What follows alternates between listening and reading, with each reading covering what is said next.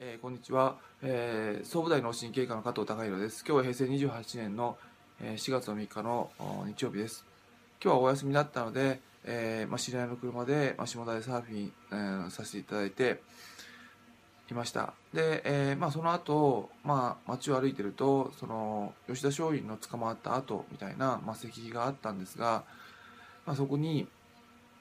あのー、まあ、その文章とか読んでると、まあ、あの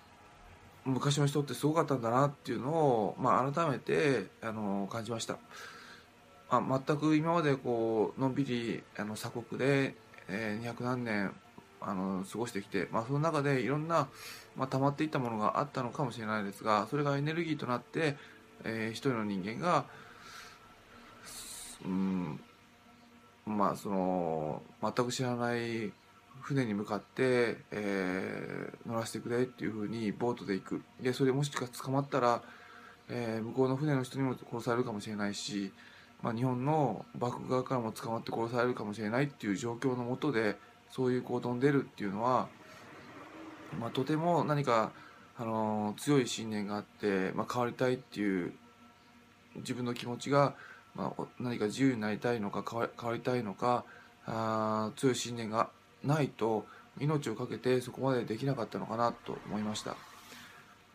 えーまあ、そういった歴史を考えてみるとあのま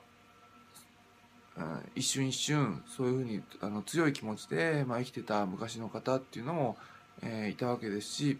あの、まあ、今の現状とあ昔の状況と比べながらあの、まあ、自分が悩んだ時にあこういう人もいたんだっていうことがあって、まあ、いろんな幅ができていいのかなと思って少しちょっと気持ち的に、まあ、タイタイムスリップした気持ちになって、まあ、もっと、あのー、強く生きなきゃなっていう気持ちにもなりました。